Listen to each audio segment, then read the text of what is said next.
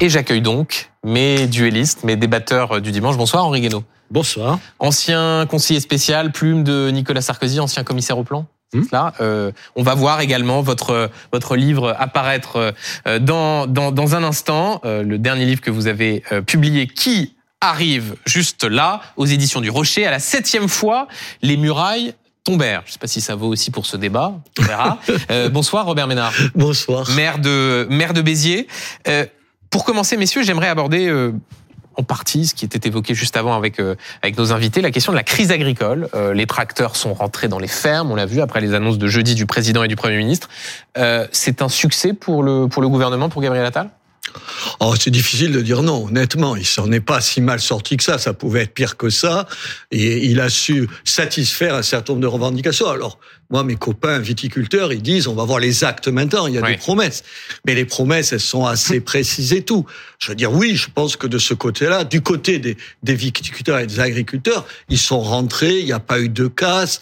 Pour les viticulteurs, c'est aussi un succès parce que quand même, là, ils ont donné une belle image des choses. Tu te dis pas, c'est des voyous, c'est pas les émeutiers. Ils ont pas tapé sur un Non, flic. alors il y a, il y a quand même une, une enfin, ils ont- direction de l'environnement qui a été plastiquée à Carcassonne, Ouais, mais c'est le comité d'action des Ouais. viticulteurs, c'est un groupe qui est connu comme étant violent. que je euh, connais depuis les années 70, c'est autre chose. Enfin, ils ont pas tapé sur des flics en disant, les traitant de, de CRSSS, quand dans ma génération, on était capable euh, de le faire. Ça va être plus compliqué pour lui maintenant avec les écolos, parce que là, quand même, il leur a fait avaler quelques couleurs. Mm. J'ai vu que son ministre de l'écologie, Christophe Béchu, ouais. voilà, essayer de revenir dessus. Oui, là, ça va être, ça va être plus compliqué pour lui de faire, de faire accepter ça. Mais moi, je trouve que oui, ça, il a été.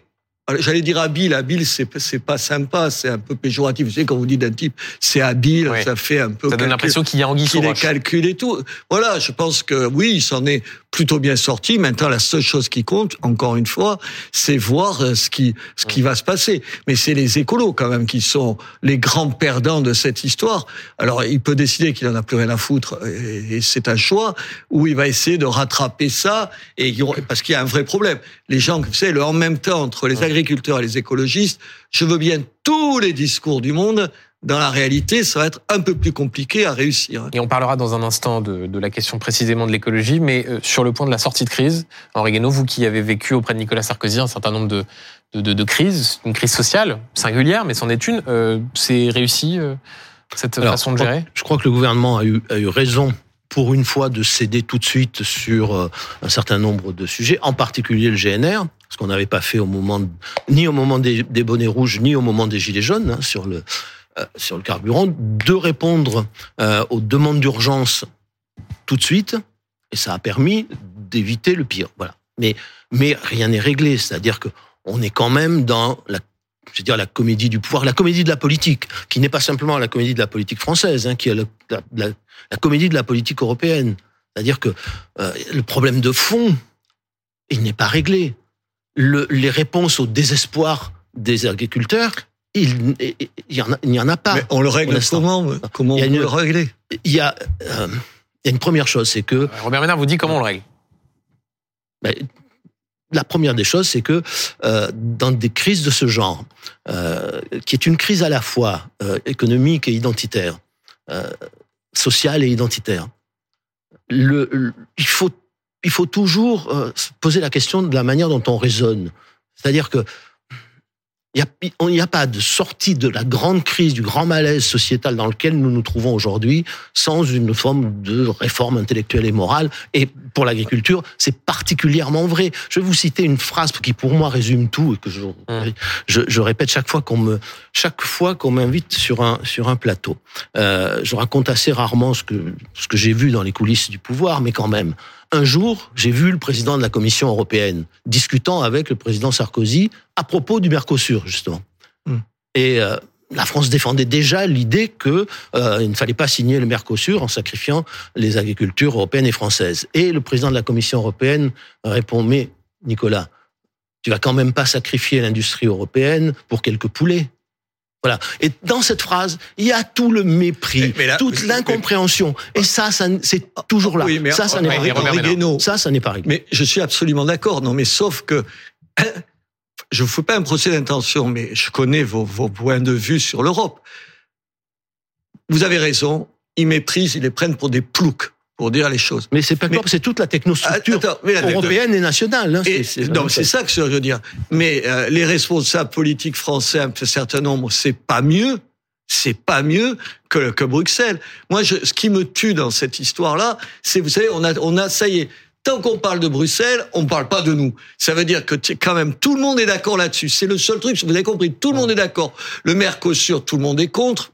Ça coûte rien, ça te fait pas d'autocritique tout de suite. Sur le reste, c'est la, la, les productions de normes de, Ouais. de Bruxelles. Ça veut dire qu'il y a un côté un peu facile Attendez, À rejeter tout sur l'Europe, On, euh, a ouais. besoin, la France, elle a besoin de Bruxelles pour inventer des normes tous les matins en se réveillant. Hmm. Bien sûr que non, bien sûr que non. Non, moi, ce que je pense, je reviens là-dessus. Ce qui va être plus difficile, euh, Henri Guénaud, c'est l'écologie. Aujourd'hui, Oui. c'est la grande perte. Je vais vous dire quelque chose. Je prends un exemple tout bête Allez-y. euh, pour pas rentrer dans les sujets que je connais pas. Chez moi, c'est un truc de bon sens. Chez moi, il y a de l'eau l'hiver.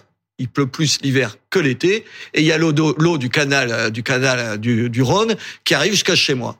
Les gens se disent, tels, les agriculteurs ils se disent, c'est un truc pas trop con, on va faire des réserves, on va mettre cette eau-là, et puis on va s'en servir quand on n'en aura plus. Tu te dis, c'est un truc de bon sens. Il y a trois projets dans mon département. Mais avec les écolos, on les frappe pas. Ils te pourri- ils te font des campagnes. C'est-à-dire Mmh. que des gens qui ont un, un rapport à 10 kilomètres des questions agricoles, ils arrivent et comme, comme les politiques, ils ont une peur bleue de l'écologie. Aujourd'hui, enfin, vous avez vu comment on s'est agenouillé devant quoi elle s'appelait la petite douanoise ou suédoise. Greta Thunberg Ouais, vous avez vu la sainte Greta. Enfin, oui, mais, enfin, qui avait le, le- comment dire le mérite de ses, de ses convictions et de sa Et- et- sincérité. oui, et, euh, et le mérite de ça- de la sincérité, ça, ça exclut pas la bêtise de temps en temps. Et on l'a vu. Sur, Wow. attendez, on l'a vu sur cette. euh, Vous allez vous mettre Sainte Greta, vous aussi. Non, pas Mais du tout. Mais, pas. mais je, je pense juste que il y a des On sujets va- locaux. Non, mais il y a des, Robert Ménard, il y a des sujets locaux avec des contestations euh, sur notamment les questions de la retenue d'eau. Enfin, personne ne conteste le besoin de de- de- d'avancer euh, pour faire en sorte de protéger les agriculteurs Attends, mais contre vous- euh, Mais les attendez, mais vous pesticides, croyez que les contre, euh, agriculteurs, ils sont assez débiles pour Ouais. pas penser à se protéger eux-mêmes? Enfin, c'est une douce plaisanterie. Tout à l'heure, les pesticides, ils vont calmer les pesticides, quoi qu'ils en disent, Ouais. ils vont le faire. Attendez-moi, les pesticides, les pesticides chez moi, dans les vignes, enfin, vous le savez, dans les vignes, ils utilisent. Le type, qu'est-ce qu'il vous dit? Il vous dit, quand tu me trouveras un moyen de remplacer tel pesticide par autre chose, je le fais tout de suite. Et puis, il gueule, pourquoi? Parce qu'à 80 km de chez moi, euh, c'est ça. Moi, je suis d'un certain côté, paradoxalement, contrairement à vous, Henri Guénaud, je suis pour plus d'Europe. Ah. L'Europe, ça veut dire Non, quoi pas Ça veut dire que l'Europe, il faut que les mêmes règles s'appliquent à tout le monde. C'est d'abord ça dont Mais on a besoin. Bon, c'est pas le sujet. D'abord, Ah, l'Europe, elle a peu- commencé un- autrement. Non, non. c'est un peu le sujet, L'Europe, elle a commencé autrement. Elle a commencé avec la préférence communautaire. Elle a commencé avec la, la une politique agricole où on organisait les marchés, on fixait des prix planchers. Aujourd'hui, c'est une Europe ouverte à tout vent dans laquelle il n'y a plus de politique agricole. D'ailleurs, il n'y a plus de politique du tout. Et ça, c'est ça, c'est toute la pensée, on va dire la pensée unique euh, européenne, pas seulement à Bruxelles, dans la plupart des pays européens, qui nous a amenés dans la situation où nous sommes aujourd'hui. Alors, où nous remettons en place des instruments? À l'échelle communautaire, si nos partenaires veulent bien, euh, et à l'échelle nationale quand c'est nécessaire, ou bien il n'y aura pas de politique. Bon, maintenant, euh, je pense que la question écologique, elle, elle peut être résolue. Elle peut être résolue si la politique change un peu, c'est-à-dire si elle regarde loin devant elle, si elle planifie. Parce on est d'accord Non, avec mais- tout ça, voilà. Non, mais elle ne le fait pas. Ça veut dire pardon, quoi je- je- concrètement Je vous ai beaucoup écouté là. Hein, Non, pardon. non, l'idée Voilà. c'est un échange. euh, Oui, on se parle, non, non, mais on se parle. Je réponds pas mais voudrais, voudrais, je voudrais finir sur cette, sur cette, sur cette question. Euh, on peut, on peut planifier la transition écologique. On, peut- on dit toujours qu'on va le faire, mais on le fait pas. Voilà. Donc euh, effectivement, euh, si on veut, En clair, il faut aller si on veut ne pas utiliser ça des, veut dire. des pesticides, eh bien il, faut- il faut, il faut essayer de, de programmer la substitution euh, à ces produits. Si on arrête d'un coup. Bien, on met, on met les gens dans des situations catastrophiques. d'accord. Et on met le pays dans une situation catastrophique. Il faut aller moins Parce que vite. ce qu'ont ceux qu'ont oublié, euh, la, la- ceux, qui, qui veulent à la fois la France, enfin la France, l'Europe, sans ferme et sans usine, hein, euh, c'est que D'abord, il y, a il y a une question identitaire à laquelle ils n'échapperont pas et qui devient qui devient majeure, c'est-à-dire que notre rapport à la terre et à l'agriculture, ça n'est pas un rapport comme les autres, c'est comme le rapport à la culture. Vous avez- vous- Et la deuxième, et la, et la, la deuxième, euh, la deuxième chose, c'est que ressurgit dans le monde tel qu'il est aujourd'hui la question cruciale de la sécurité alimentaire. Alors, Mmh. moi, j'aime pas trop le mot souveraineté, qui est un mot euh, trop, trop, trop, trop vaste. et que vous avez beaucoup employé quand non, même. non, non, moi, je l'emploie très peu. Euh, enfin, je l'emploie à dessein. Il y a des la, il y a des il y a- Sur la, pour- sou- sur la il- souveraineté? la souveraineté, c'est le- Monsieur Guénaud n'a pas parlé de souveraineté Si, dans si, les discours je ne- qu'il écrivait je ne l'emploie pour, pas pour, Sar- pour Monsieur Sarkozy. Je pense je que ne l'emploie pas. Je l'emploie à dessein. La souveraineté. Mais c'est bien, c'est pas un La gros mot, souveraineté, raison, la souveraineté, euh, c'est le droit imprescriptible pour une personne ou pour un peuple à dire non. Mais- voilà. Et ça n'est que ça. Et l'indépendance, c'est autre chose. La question que nous nous, nous posons aujourd'hui, c'est celle de l'indépendance, c'est-à-dire de notre rapport aux autres et pas de notre Mais vous rapport à redites pas comme Nicolas Sarkozy, euh, l'environnement, ça commence à bien faire. Mais ça commence à bien faire dans la, la manière dont c'est voilà. la manière Ah dont bah c'est quand même. traité. Mais- Mais je, continue. Donc cette question-là, c'est-à-dire la manière de raisonner de ceux qui font des politiques ou plutôt qui n'en font plus, elle n'est pas réglée. La deuxième chose qui n'est pas réglée et qui est majeure, c'est le pouvoir d'achat des agriculteurs. C'est leur capacité à vivre. Et ça, ça demande une politique macroéconomique qu'on se refuse à ça- penser, attendez, sur laquelle on se refuse à réfléchir. Des fois, c'est plus simple que ça, Henri Guénaud. non, mais ça, c'est Le, très, le vin, le vin chez moi, le vin d'entrée de Mmh. gamme, il est vendu aujourd'hui. En gros, je vous fais les moyennes, c'est toujours avec des exceptions. Chez moi, je vous parle pas euh, en Bourgogne ou en Champagne, ça n'a rien à voir. 85 centimes le litre, 85 euros l'hecto. Quand vous discutez avec les viticulteurs, ils vous disent s'il y avait 15 centimes de plus, Oui, mais Henri Guénaud. Si- mais oui, mais la politique, c'est aussi ça. au jour le jour. Moi, je les vois, ils me disent, Eh, Robert, s'il y avait 15 centimes de plus, on s'en sortirait. Voilà, c'est pas un, un grand débat. C'est un débat. Ils ont besoin d'être un peu mieux payés. Est-ce que, ah, d'autant que ce vin-là se fin. vend pas, qu'elle se vend pas à, à un euro. Ça, c'est la première chose. La deuxième chose, où vous avez absolument raison. Mais ça, c'est le gouvernement. Alors, je pense que, que Gabriel Attal l'a mesuré. C'est que les, ils sont peu nombreux, les, les, les agriculteurs, les paysans. C'est moins de tellement 400 000. Ouais, mais 390 000 mais ils pèsent dans notre imaginaire. mais oui. Ils pèsent dans... Eh oui, oui. C'est, t'as d'un côté les mecs qui te soignent et de l'autre côté les mecs qui te nourrissent. C'est de- des gens qu'il faut écouter. Écoutez, et il a raison de dire sur sur les, les infirmières par exemple. Vous savez dans les dans les propositions, il y avait les, les, les, les infirmières scolaires. Tu peux pas faire des économies là-dessus. Il y a deux endroits où tu peux Mmh. pas traiter les gens par-dessus la jambe. C'est toutes les questions de santé et toutes les questions de nourriture. Ils nous nourrissent. Et moi, je trouve ça formidable. Je trouve formidable. J'étais un peu audit. Je me disais, la FNSEA, est-ce que c'est pas ceux qui, au gros, euh, Ouais. qui, qui reculent et tout? Mais ils ont eu raison finalement sur un truc. Parce qu'ils sortent de ça avec une putain de belle image. Vous avez vu comment les gens les aiment? Vous avez vu comment les gens les Oui, oui. Vous avez fait les reportages où Mmh. les gens, ils rentrent chez eux en tracteur, ils sont accueillis comme Ils des sont héros. Il y a, il y a euh, des, il y a des portraits. de- Justement, justement. Vous n'avez pas trouvé ça formidable, Justement, ce qui est frappant, c'est la manière dont ce mouvement a remué les tripes de tout un peuple. Eh oui, parce qu'ils Voilà. sont une partie Et donc, de nous. oui, mais ça, ça veut dire que le problème est bien, est bien plus vaste. Il faut respecter les gens, ça veut dire surtout ça. Tu peux pas les traiter de haut, les paysans. Tu peux pas. Mais c'est de notre faute à tous parce que on n'ose pas, on n'ose pas appeler d'abord les choses par les noms. Tout à l'heure, il y avait euh, comment il s'appelle, qui était dans votre émission là immédiatement. Xavier Bertrand Xavier Bertrand. Je lui disais, il faut, il faut. Je l'aime bien, Xavier Bertrand. C'est pas ça. Non, ça y est, je vois le mauvais esprit. Ah, Pas du tout, c'est parce que vous m'avez non, demandé. Pas, pas du tout. Mais non. Il n'y a aucun mauvais Mais j'ai des esprit. trous de mémoire. Vous avez jamais des trous de mémoire Si, si, vous ça m'arrive, ça vous avez des notes pour ça. bon, J'en ai quelques-unes et j'ai une. une Eh, eh, Ah oui, ça, mais je l'ai Ça, ça pas, donc beaucoup. ça aide. Eh oui. Et Xavier Artan, je disais en sortant, j'ai dit, ne parle, on se tutoie, ne parle plus des, des, des territoires, tout ce vocabulaire, de, ça devrait vous toucher, de technocrates. Putain, ça s'appelle des, vi- des villages, ça s'appelle des provinces, ça s'appelle tout ça qui est beau et qui remue les Français. Vous avez raison, qui les touche au trip. Et on s'est aperçu que là, on avait quelque chose qu'il fallait défendre. Pardon à Xavier Bertrand d'avoir oublié son on reparlera de lui dans un instant. Henri Guénaud En fait, on peut pas traiter ce, ce problème indépendamment des autres. Non, non, mais- On est dans une, on est dans une crise énorme, malaise de société, même de civilisation, dans lequel les agriculteurs et euh, l'agriculture jouent un rôle majeur, euh, y compris d'ailleurs dans la crise géopolitique, dans le bouleversement du monde. Donc, euh, on peut pas le traiter à part. On peut pas croire que parce qu'on a, euh, on, on va, même si on respecte tous- les engagements qui ont été pris, or une partie ne dépend pas de nous, même ça, même si on fait ça, Ouais. on n'aura pas régler ce problème et on peut pas le régler à part. On peut pas prendre catégorie par catégorie en oubliant ce qui lie toutes les catégories entre elles. J'écoutais tout à l'heure des gens sur le plateau qui disaient euh, ah bah la convergence des colères, tout ça, ça peut Ouais. pas arriver, etc. Si ça peut arriver, Ouais. ça peut arriver parce que le mal, le malaise il est partout. On n'a pas envie Voilà. que ça arrive quand même. Non, mais moi j'ai pas dit que j'avais envie. Mais il suffit pas de dire j'ai envie, j'ai pas envie.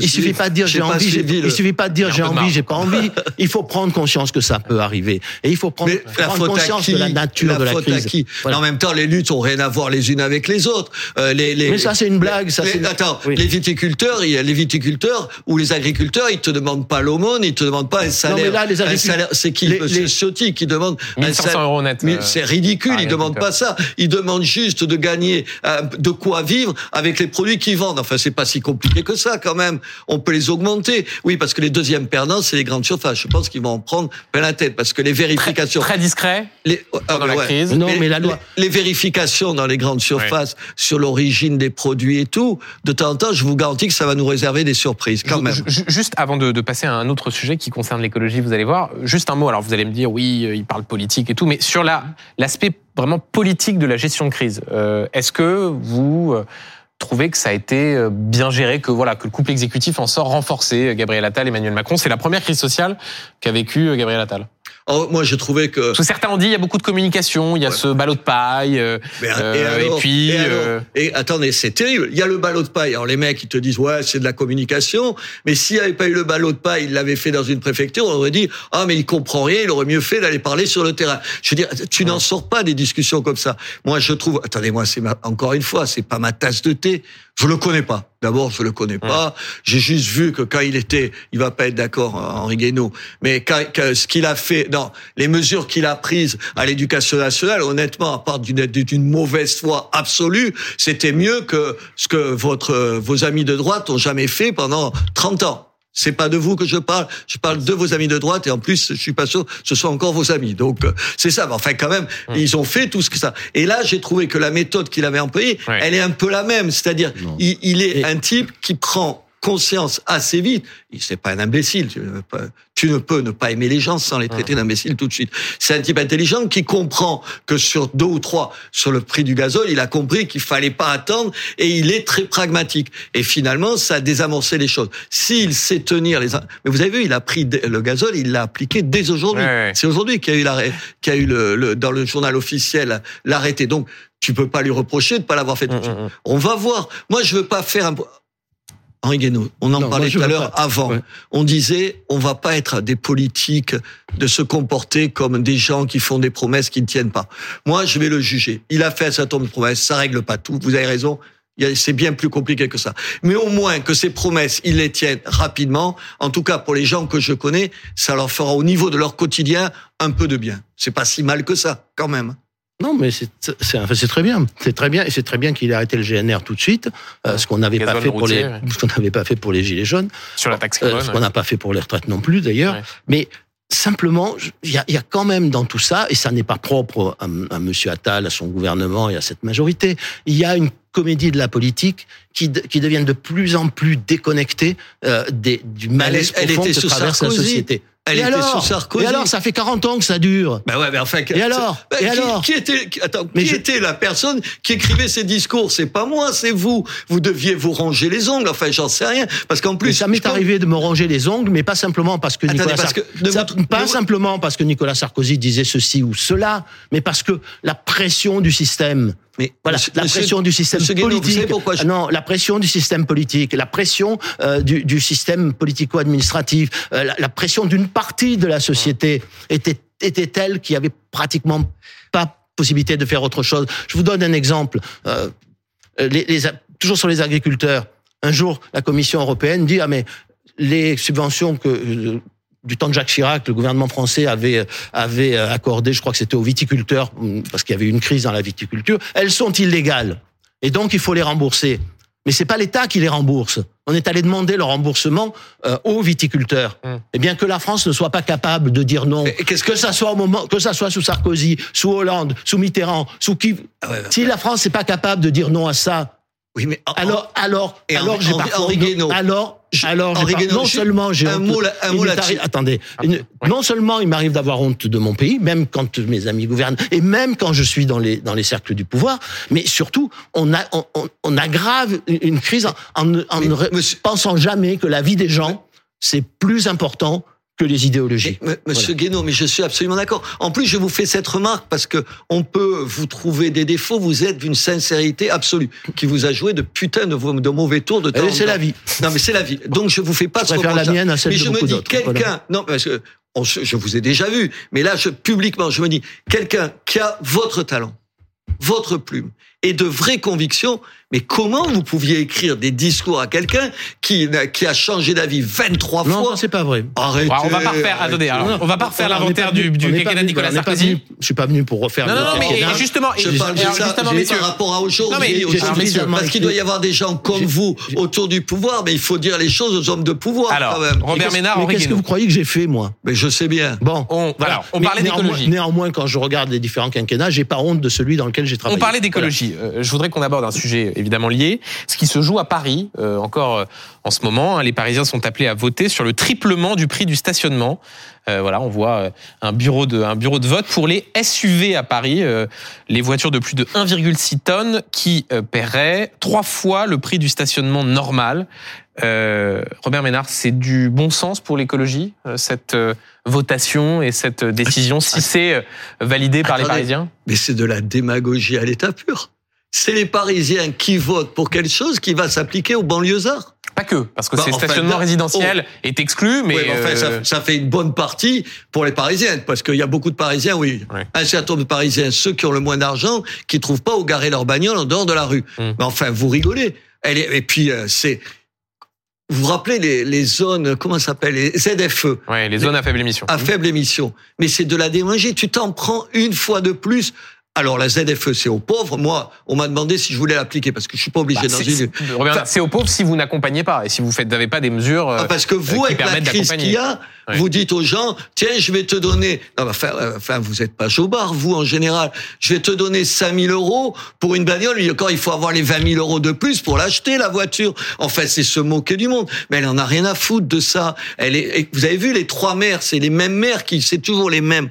J'allais dire, pas un mot gentil, les mêmes, excessifs, ben, un peu excessifs, qui ont toujours ces idées qui sont de, de fausses, de fausses idées. En plus, j'y connaissais rien, c'est pas mon truc, c'est pas les bagnoles, pour vous dire la vérité. Vous n'avez Mais pas de SUV.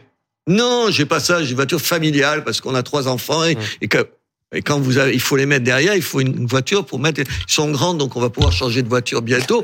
Mais enfin, tu te dis quoi? Tu te dis, euh, tu, moi je savais pas, mais j'ai vu, j'ai lu donc avant d'arriver ici, j'ai lu que alors il y avait des SUV qui qui polluaient moins en réalité que des voitures qui pèsent moins. Il y a des voitures qui sont pas sanctionnées, qui sont pas des SUV, qui sont qui qui pèsent plus que les SUV. Ce que j'ai compris, c'est qu'entre la première question qu'elle a posée et celle qu'elle pose aujourd'hui, c'est plus la même.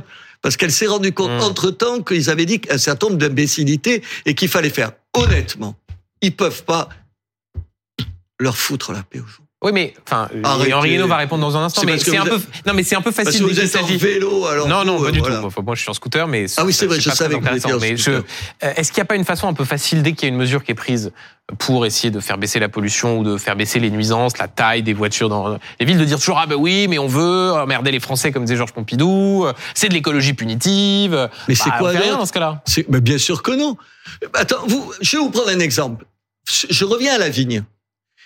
Je suis maire d'une ville Hum. où j'ai rendu à l'agriculture 500 hectares. Vous savez, au, au dernier PLU, plan local d'urbanisme, régulièrement. J'ai pris 30 hectares, je les ai donnés aux viticulteurs du coin et je leur ai dit, faites des essais sur, vous savez, des plants qui sont à la fois, qui luttent mieux contre la sécheresse, qui ont moins besoin d'eau et moins besoin et moins besoin de, de pesticides. Et on découvre d'ailleurs, Henri Guénaud, que parmi ces plants, là, il y en a qu'on utilisait il y a 30 ans et qu'on a supprimé. Vous pouvez pas imaginer d'autre chose que de, que de la sanction aux gens. C'est vous qui avez une idée toute faite des choses. Non, parce que vous, parce que vous êtes comme tout le monde, le monde politique, le monde médiatique, les écolos, il faut. Ouais, non, Oui, c'est un peu facile ça. c'est un peu facile. Ouais, ouais, non, ouais, mais vous côté, rigolez. Il y a ceux qui connaissent, il y a ceux qui connaissent la vraie vie et qui comprennent. Est-ce que je vous ai dit autres. ça Non, mais bon. je, attends, je, vous- non, je vous laisserai pas dire ça. Je vous ai pas dit Et ça. Henri Je, je va- vous ai dit qu'il y a une espèce de dictature de bien-pensance qui fait que les écolos, tu les traites avec des pincettes. Non, pas du tout. Moi, je suis très content Non, mais- parce que pour une fois, Attal, il leur a donné un coup de pied aux fesses en leur disant c'est plus vous les Guénaud, prioritaires. sur cette proposition, si la votation est, Mais- euh, comment dire, correspond à ce qu'Anne Hidalgo souhaite, de tripler le prix du stationnement pour les véhicules qui font plus de 1,6 tonnes. Mais c'est- toujours la même chose, c'est-à-dire qui a qui a qui à qui ça s'adresse? Ça s'adresse aux gens qui viennent travailler à Paris. Mais il n'entend pas. Bon, voilà. Donc c'est très c'est tellement facile. Ça c'est pas euh, c'est même pas les écolos en général, c'est ceux qui sont au pouvoir à la mairie de Paris, qui sont des idéologues, qui ont décidé euh, de, satisfaire une partie de leur clientèle électorale parisienne en se moquant totalement de tous ceux qui font vivre euh, et fonctionner Paris et qui viennent de l'extérieur. C'est pas une façon de procéder. Puis il faut arrêter. Mais l'idée juste de dire- de mettre Non, mais- des taxes sur les uns, des taxes oui, sur mais les attendez, autres. attendez, des Henri taxes- Guénaud, Ça juste l'idée de dire- Et après vous après vous voulez des chocs de simplification Non, et vous non, voulez moins de taxes. Li- li- non, non, mais attendez, vous avez raison de souligner euh, le, le- le- comment dire On peut faire autrement. l'aspect inégalitaire qu'il peut y avoir entre ceux qui bénéficient du stationnement résidentiel et les autres. Simplement sur l'objectif de politique publique consistant à dire il faut à terme qu'on ait moins de, Eh bien- pardon, je vais le dire de Oui. façon un peu, de grosses voitures. Euh, Parce que ça pollue, parce que ça prend de la place. Eh bien alors c'est pas compliqué. Vous interdisez la production de grosses voitures et puis voilà. Mais enfin c'est. Ah oui, c'est- mais si on fait ça, vous direz, ah bah regardez, Mais oui, je, mais je- parce que je dis, parce que, parce que je dis que c'est pas une façon de s'y prendre dans, dans tous les cas. Mais si vraiment c'est votre objectif obsessionnel, alors euh, vous réglementez. Vous vous rendez Regardez, compte, il y a 40 Regardez, on a des dit- Français qui aujourd'hui achètent des SUV tous les ans. Hum. C'est pas que les riches. Mais est-ce que c'est est -ce c'est ce que j'ai dit? Pas du tout. Mais attendez, oh, ça va, on peut vous poser une question non, mais pas, vous sentiez pas du tout. agressé. Mais je me sens pas agressé, mais c'est pas ce que j'ai Moi, dit. je connais plein. Je suis pas allé sur la question de la, gens. de, de- de la Je- richesse ou de la connais- pauvreté. ouais. Écoutez, c'est, ça va être, va vous paraître un peu démago. J'essaye de pas l'être quand même. Je connais plein de gens chez moi. Moi, je vous parle plus euh, de chez moi que d'ici. Je vis pas à Paris maintenant. Et je veux dire, qui ont des SUV parce qu'ils aiment les ils aiment la voiture. Il y a plein de gens. La voiture, c'est quand même un truc de liberté. Et quand, pardon, quand tu es en famille, tu prends pas forcément. En- Il y a toute une partie de la France qui est pas intéressée par ce débat-là parce que Ouais. tu as besoin de grosses voitures pour mettre les enfants derrière, tu as besoin de voitures parce qu'il n'y a pas de transport en commun pour aller et le vélo, il va pas remplacer les voitures et, les- Ouais. et d'amener les trois enfants dans trois écoles En différentes. de France, il y a des transports en commun. Je- c'est pour ça que je vous dis Oui, non, non, mais attendez. je- Non, ça c'est intéressant. Vous les prenez souvent, Benjamin. Bien sûr.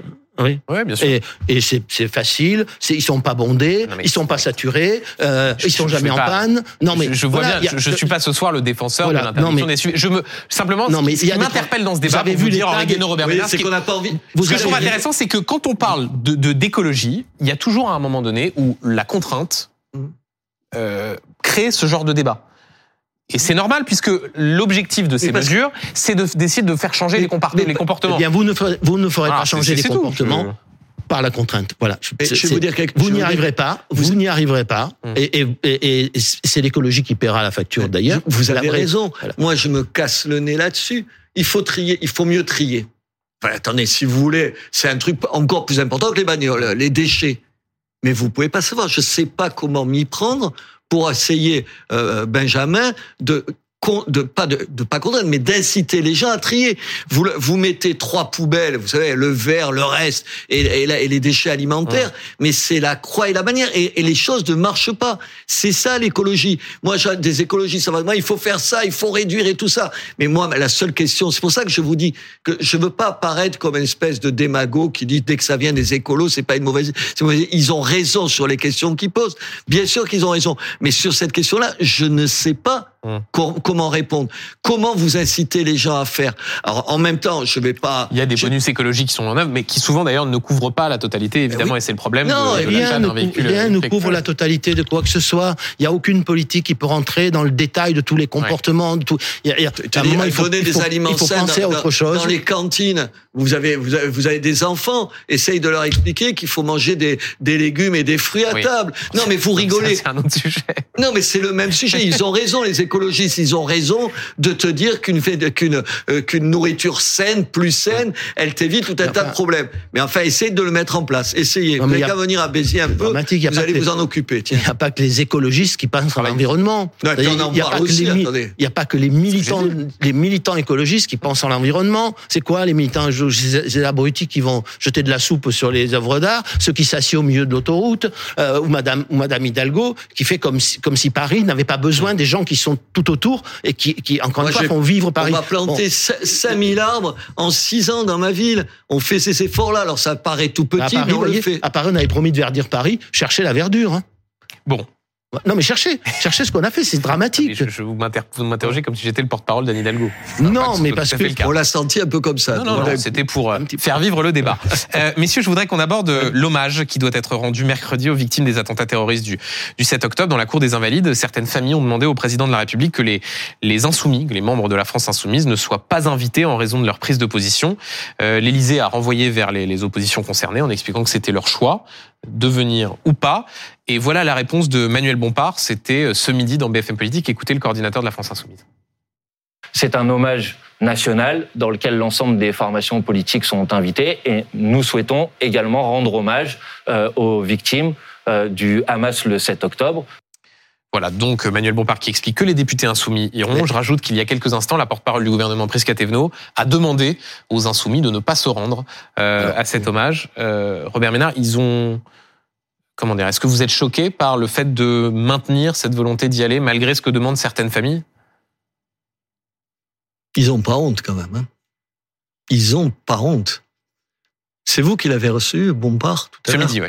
Vous lui avez demandé si le Hamas, ils étaient devenus terroristes entre-temps. On a posé la question. Oui, oui. Et qu'est-ce qu'il a dit Il continue à répondre la même ligne de défense, à savoir qu'ils veulent répondre avec les mots du droit international. Euh. Sur le mot pogrom, un certain nombre d'entre eux, la difficulté. C'était la semaine dernière, Jean-Luc Mélenchon à la place de. Mais c'est pour ça que je le prends, puisque c'est vous qui le receviez. Alors un, terroristes, ils sont pas toujours terroristes. Deux, le pogrom, quand c'est pas des pogroms, je sais pas quoi. Euh, je veux dire, enfin attendez, comment tu peux dire ça. Et en revanche, vous pourriez lui demander, c'est toujours un génocide que qu'Israël est en train de faire à Gaza, parce qu'ils ont employé certains d'entre eux, je sais plus lequel. Alors eux se fondent sur euh, la décision de la Cour internationale de justice en disant que la Cour demande à Israël de prévenir un risque imminent de génocide. Ah oui, sauf que c'est à la, à la, attendez, c'est à la demande de l'Afrique du Sud qui elle a pas ces prudences-là, qui dit que c'est un génocide, mm-hmm. et il y a des députés, je les ai qui plus cite, en tête, oui, oui. qui disent ça en disant que c'est des génocides. Et ils vont être là. Je ne sais pas. Moi, honnêtement, je ne sais pas ce qu'il faut faire si j'étais eux, j'y mettrais pas les pieds parce que au-delà de de ce que de ce qui est qui te donne envie de vomir quand même un petit peu, je me demande quelles vont être les réactions des familles présentes là, des familles présentes là.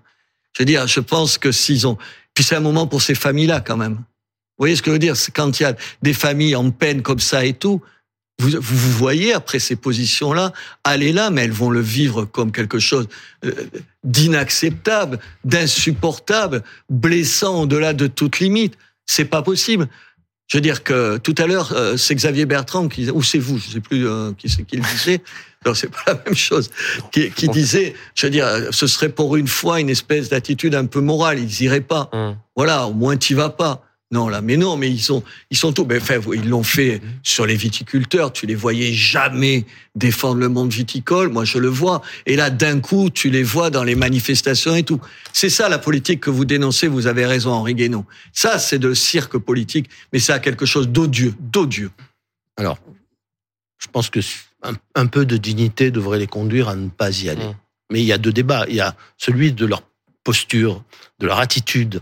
Euh, dignes ou indignes selon euh, comment on les, qu'on les approuve ou qu'on les désapprouve. Hein. Et puis il y a la question de l'hommage national. Mm-hmm. Euh, et là, l'hommage national, j'en suis navré, mais l'hommage national, tous les corps constitués sont, sont représentés, et il n'est pas possible d'en exclure l'un ou l'autre. Donc, ils sont en face de leur conscience. Ouais, mais c'est en, en revanche, en revanche, je trouve assez étrange que le porte-parole du gouvernement fasse cette déclaration en tant que porte-parole du gouvernement. Mhm. En tant que Robert Ménard, Henri Guénaud ou Benjamin Duhamel, je, nous pouvons, en tant qu'être humain, porter un jugement moral. Un jugement moral sur leur mhm. attitude. Euh, en tant que parti politique, les, les, partis peuvent porter un jugement moral sur leur attitude. Mhm. Après, il y a les règles de la République, et celles-là, euh, elles sont pas géométrie variable. Voilà. Et donc, ils sont maintenant en face de leur conscience. Point. Mais je, me fais l'avocat du diable. Si euh, la décision était prise par ces députés insoumis de ne pas se rendre euh, à l'hommage, est-ce que d'une certaine manière, d'autres critiques ne pourraient pas euh, être entendus sur le thème euh, Ils n'y vont pas, ils font le choix de ne pas y aller, alors même qu'un hommage est rendu euh, de, C'est- par la, la- de par la nation. Enfin, vous voyez, c'était aussi l'argument qui, pour le Non. coup, était mis en avant par Manuel Bompard ce midi. Je, je- encore une fois, je reviens pas sur Non, ce non. qui a été dit. sur- Rassurez-vous, on vous accuse pas chaque fois Non, que non, vous non. dites quelque chose, Non, non, que non, ce mais- soit votre point de vue Non, personnel. non, non, mais, mais voilà, sur, il y a les prises de position, elles sont connues, elles sont d'ailleurs répétées aux membres de la France Insoumise à chaque fois qu'ils font une interview. On l'a fait ce midi avec euh, Manuel Bompard, on l'a fait la semaine dernière avec Jean-Luc Mélenchon. Maintenant, ils souhaitent rendre hommage aux 42 victimes euh, françaises des attentats terroristes du Hamas du 7 octobre. Euh, Oui, sauf qu'ils sont... Non, non, non, 42 victimes, pas du terrorisme euh, du Hamas, puisqu'ils n'emploient jamais ce mot-là. Hmm. Il y en a certains d'entre eux qui ont parlé de, de, de mouvement de libération. Vous vous rappelez, c'est pas libération, c'est notre alors c'est euh, Daniel Obono interrogé sur Sud Radio par Jean-Jacques Bourdin évoquait le fait que le Hamas était un mouvement de résistance. De résistance. fois interrogé Enfin, par vous, rendez, vous vous rendez compte? Vous vous rendez compte? Hum. Vous vous rendez compte? Je comprends pas. Je comprends pas que. Mais je suis d'accord avec Henri Guénaud. C'est pas au gouvernement de décider qui va, qui va pas. Enfin, c'est quand même euh, les mêmes qui disaient on va sur la marche, vous savez, la marche contre l'antisémitisme. qui ne il- pas y aller. Ouais, et parce que euh, et pour une raison, c'est aussi parce qu'il y avait le RN. Là, quand il y a le RN, euh, là, ils sont prêts à ne pas y aller. Tu vois Mm. Non, mais tout ça te donne. euh, Ça, c'est aussi parce qu'il y a une, il y a chez eux, et, et d'ailleurs chez beaucoup de gens, une confusion entre une prise de position politique que jusque-là, on ait considéré que le Hamas n'était pas une organisation terroriste, mais une organisation de résistance. Après tout, pourquoi pas? Enfin, vous Que le pas- 7 octobre, que le 7 octobre, Henri Guénaud, vous face pouvez à- pas dire ça. mais c'est leur choix. Enfin, je veux dire, on a, le- enfin, on Non, a mais le vous, droit, on a Vous, le vous- ouais, c'est un mouvement terroriste. Non, mais bah, c'est un mouvement terroriste parce que l'Europe a décidé que c'est un mouvement terroriste. Ah, Mais on peut avoir une non, non, opinion. attendez, Henri Guénaud, je vous Non, pose non, pas la Attendez, attendez, juste, Henri Guénaud je- termine. vous parle pas de mon opinion. Je Mais vous dis je vous la demande. je vous dis même. Là, simplement- on parle de je vous dis opinions, Moi, je simplement parle pas de l'Union européenne. moi, je vis dans un dans un dans un, un- un- une démocratie, une république dans laquelle il y a des gens qui ont parfaitement le droit d'avoir cette position. Le problème politique. Bon, le, le, le problème est celui du 7 octobre. Dans ce- le problème du 7 octobre, c'est pas un problème politique. Le problème du 7 octobre, c'est un problème moral. C'est-à-dire que quand on ouvre le ventre des femmes, quand on décapite les enfants, tout ça, euh, on n'est plus dans la politique. Voilà, on est dans autre chose. Et là, le jugement apporté n'a rien à voir avec la, la manière dont on considère la cause palestinienne ou la, ou la, ou la, Attendez, cause, israélienne, j'ai la co- cause israélienne. On a un problème moral. Donc là, on a un vrai sujet. Ils se sont mis dans cette position de nier la question morale. Et maintenant, c'est évidemment inextricable. Voilà. Ben, Tout à l'heure, Benjamin Duhamel, je vous écoutais avant, vous disiez que les gens, que les hommes politiques, et on en est tous les deux, devraient répondre aux questions. La question, c'est, euh, c'est un mouvement terroriste, le Hamas. Pour moi, oui, mais je conçois que certains puissent considérer non, non, que non. non, je, voilà. Non, Voilà. non, mais d'ailleurs, juste- c'est même pas. Pour moi, c'est ce qui s'est passé le 7 octobre. C'est pas du terrorisme. C'est un pogrom. Ouais. Mais un pogrom, c'est bien pogrom. autre chose. C'est bien, c'est bien autre chose que du pogrom, terrorisme. Un pogrom qui est le fait d'un mouvement terroriste. Oui, mais ça, il faut se méfier de ce mot parce que Eh, l'IRA, voilà, je- un, mouvement terroriste. Euh, voilà, parce que mais je mais- sais quand même que Non, non, c'est, Henri- c'est- Guénaud ne non, jouait pas non, sur les non, mots. je- c'est- moi, je refuse c'est- d'être mis au pied du mur de cette façon. Pardon. Euh, des mouvements terroristes, il y en a plein l'histoire. Certains, nous les avons, fi- nous avons fini par les trouver Enfin, magnifiques. vous n'allez pas me faire Voilà. le coup de, euh, Mais non, de la résistance en France, on les traitait de terroristes. Eh ben, on les traitait de terroristes. Et, et là, c'est Et pas des terroristes. et- Et, là, c'est pas des et moi, terroristes. et l'OLP, pendant des années, je l'ai entendu traiter de Et, et terroristes. c'était des terroristes. Bah oui, c'est des terroristes, mais voilà, c'était. Et, et eux, c'est des terroristes. Et l'Irgun, c'était quoi? Alors, Ah, ce- Non, mais tout ça, ça n'a pas de sens. Enfin, Les- ça les a sons- pas de ça, sens. ça relève du débat politique. non, Henri Ça Guénaud, relève du débat politique. Là, Vous Et ça a exagérez. toujours vous relevé- exagérez. Vous Non, ça a toujours relevé du débat politique. messieurs. Voilà. Maintenant, quand vous Non, parce trouvez, quand derrière vous vous ça, trouvez, derrière ça, Henri Guénaud, derrière ça, il y a une façon de penser le gaullisme qui serait de jamais, d'être toujours une troisième voie entre les uns et les autres. Mais il n'y a pas de troisième voie à un moment donné. Aujourd'hui, entre, entre Israël et, et, et, et le Hamas, il n'y a ça, pas de troisième voie. Il y a, on est d'un côté, pas de l'autre. non, je refuse. Ben oui, mais je sais bien que vous Ah C'est pour ça que Je j'insiste, refuse. Benjamin. C'est pour ça que j'insiste, parce que derrière, il y a ce débat-là. C'est très important. C'est je refuse d'être sommé de choisir mon camp. Sommé de choisir mon camp. de temps en eh bien, temps. vous, vous avez un camp. Quelqu'un vous, d'autre vous a en un autre avez camp. pas un Je refuse, non, je refuse. Moi, ce que je veux, c'est qu'on arrive à la paix en Israël. Bah, tout Je- le monde est d'accord pour ça. Non, non, tout le monde n'est pas d'accord. Aujourd'hui, il y a deux camps. Voilà, et on a- a choisi le camp. Et oui, Non, je refuse. entre le Hamas Eh bien, et l'armée israélienne, Je c'est pas la refuse. même chose. Mais je me je refuse sais à- bien que vous Je me refusez. refuse à choisir. Eh oui, mais moi, je choisis. en- Je me refuse à choisir. pourtant dos à dos. Mais non, je les renvoie pas dos à dos, et notamment sur le 7 octobre. Voilà. Et je- sur après, moi, je, n'ai jamais, quoi je n'ai jamais soutenu le Hamas. J'ai jamais eu de sympathie pour le Hamas. Voilà, je n'ai pas de sympathie pour ceux qui tuent les femmes, les enfants. euh, jamais. per- Voilà, jamais. Bon, Mais Je sais bien, je vous demande mais, pas ça. Mais c'est, voilà, ça c'est une, mais c'est une position politique qu'on peut abhorrer, qu'on peut détester. En revanche, la position qui consiste à dire choisissez votre camp est une position que je refuse. Je sais, Voilà. je sais. Revenons en Mais France de un temps en instant. temps, Pas, pas mon camp sur le 7 Euh, octobre. non, revenons en. France, si vous le voulez bien. J'ai compris. Euh, Voilà. J'aimerais qu'on parle de l'inscription de l'IVG dans la, dans la Constitution qui a été votée à l'Assemblée nationale cette semaine. Euh, mais ça coince au Sénat. Gérard Larcher, le président du Sénat, Bruno Retailleau, le patron des sénateurs LR, ils sont opposés au motif que euh, l'IVG n'est pas menacée en France, que la Constitution, je cite, ne doit pas devenir un catalogue de droits sociaux et sociétaux. C'est ce qu'a encore répété Gérard Larcher euh, hier soir chez nos confrères de, de France 2. Euh, ça vous raison. convainc que ces arguments de Gérard Larcher, Robert Ménard? Oui, il a raison. Je, vous- je vais tout de suite préciser parce que c'est un débat, vous savez, tu as intérêt à marcher sur des œufs. Vite, on va faire Mm. de toi, je sais pas, un pro-vie et tout ça. Moi, en, dans les années 70, j'étais au mouvement pour la libération de l'avortement et de la contraception. Vous étiez pas né, donc vous pouvez pas connaître. Qui était, on est, non, mais je plaisante. On aidait un certain nombre de femmes à aller à l'époque, vous vous rappelez, aux Pays-Bas, puisque l'interdit, puisque c'était interdit ici. Donc, je dis ça pour expliquer ce que je pense c'est évidemment inutile. Ça ne sert à rien si ce n'est à faire un coup politique. Personne, ne- il y a personne en France qui veut revenir dessus. Personne. Il n'y Est-ce a que c'est pas un beau symbole de l'inscrire dans le texte fondamental non, non, c'est, attendez, c'est pas ça. Et ça, un, c'est inutile. C'est un coup politique. Chaque fois qu'on a des problèmes de fond, on trouve un truc de société et je te le fais. Et comme ça, je divise le pays encore un peu plus quand il aurait Mais besoin bah, juste l'argument de euh, il n'y a pas de risque chez nous, euh, est-ce qu'il y a 10 ans, les Américains auraient pu anticiper le fait que Euh, l'arrêt mais parce qu'il y a tout. Roe versus Wade allait Non, être... mais euh, attendez, non, vous, non, vous non, rigolez. il, y a, y toujours eu des États où c'était compliqué, c'est 50 Non, États. Mais c'est pas que ça, pardon, Henri Guénaud. Juste, ça c'est après. La deuxième raison, c'est dangereux. C'est dangereux pour au moins deux raisons. Un, il y a une clause de conscience spécifique pour les médecins. Si demain c'est un droit, je ne sais pas quand. Je vous le dis, je dis pas dans sur. les termes de, de- dans lesquels c'est euh, Je, on verra. envisagé, liberté garantie, il n'y a pas de sujet pour la clause de conscience des, des médecins. On verra. Ah, On verra.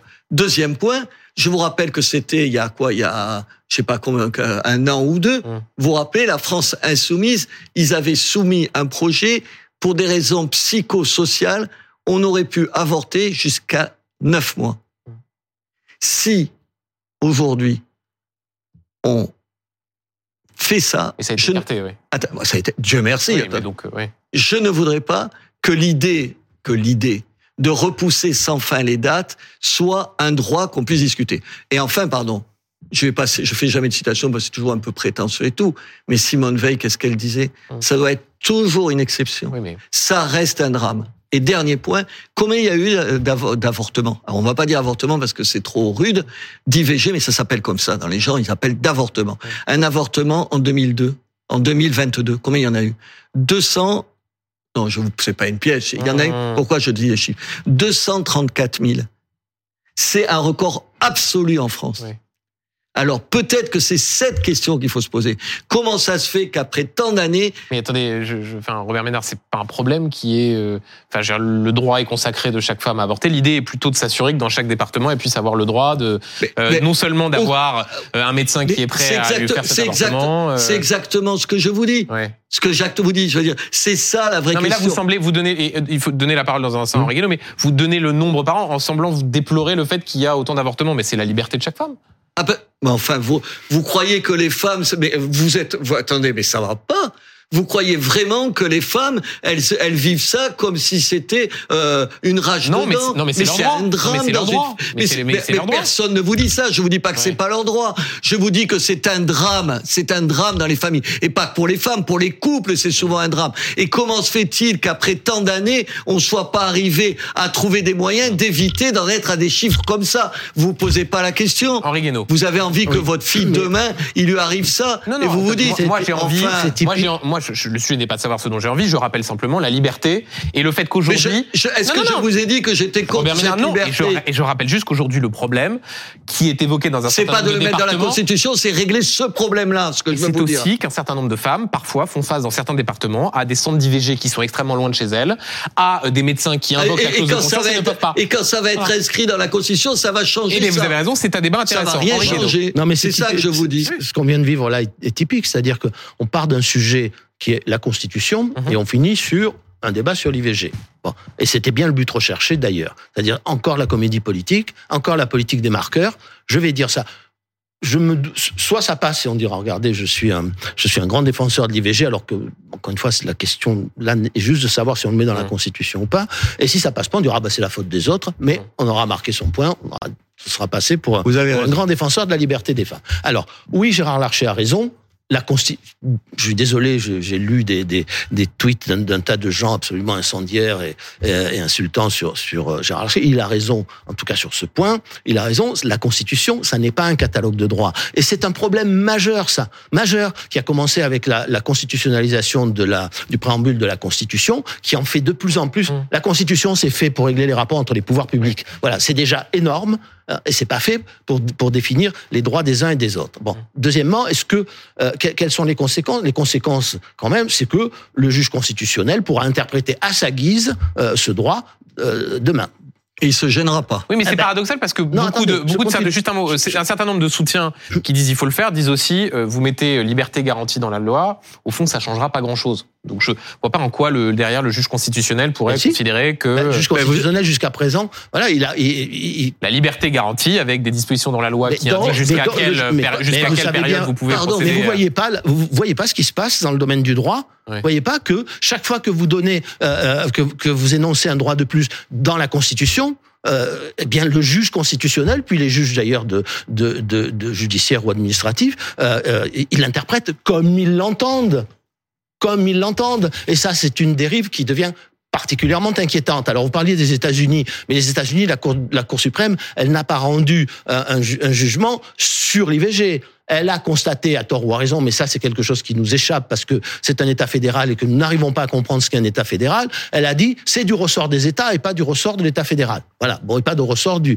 du droit fédéral. Euh, ça c'est un problème spécifiquement américain. Non, elle n'est pas menacée et s'il devait l'être demain, la- le fait de le mettre dans la Constitution n'y changerait absolument rien parce que ça voudrait dire qu'il y a un grand mouvement dans la, de fond dans la société qui le refuse et à ce moment-là, Constitution ou pas, je vais vous dire que ça, ça, ça n'y changera rien. Donc pourquoi, euh, pourquoi ouvrir ce débat? Pourquoi vouloir écrire ça dans la Constitution où, il, où au fond il n'a rien à faire? Robert et Ménard. pas du tout. Et ce que je dis là n'est pas du tout une, une critique de je, je suis, je suis absolument d'accord avec, avec Henri Guénaud parce que vous avez tort. Chaque fois qu'on rajoute des choses dans la Constitution comme ça, le Conseil constitutionnel, ça renvoie à un débat qu'on a tous les jours. À une telle lecture, il se donne de tels pouvoirs, il lit l'actualité, la, loi en fonction d'un, comment s'appelle, d'une, d'une telle capacité à intégrer tout un tas de choses qui n'étaient pas au départ son rôle, que ça nous donne euh, une- un conseil constitutionnel qui te supprime, combien il en a supprimé Un tiers euh, des, des articles de la, de la, Oui. de la loi sur l'immigration. Alors là, je vous, là, c'était pas, le- c'était Il va pas. falloir, le- il va falloir terminer, Oui. messieurs, Là, parce que c'était pas le meilleur, la meilleure critique du Conseil constitutionnel. Enfin. Parce que non, mais ce qu'on aurait pu lui reprocher en revanche, parce que faire des lois de 86 articles, c'est absurde. Ce qu'on aurait pu lui reprocher, c'est de pas avoir vu le, ré- puisque c'est- on appelle ça des cavaliers, ce qu'il a. Enfin, il y a d'autres endroits, On ça les a pas ce choqués, les cavaliers en Ce question. qu'on peut lui reprocher, c'est de pas avoir vu le régiment de cavalerie que constituait euh, le fait pour la réforme des retraites de mettre la réforme Messieurs, des retraites. donc ça Dans- veut dire voilà, qu'il a une lecture qui est pas Robert seulement juridique, mais un brin partisane. Merci d'avoir été nos débatteurs, nos duellistes du dimanche. Je rappelle votre livre qui va apparaître dans un instant. À la septième fois, les murailles tombèrent aux éditions du Rocher. Merci à vous, messieurs. Tout de suite, vous retrouvez Ronald Guintranche pour le 120 minutes. L'info continue sur BFM TV. Bonne soirée.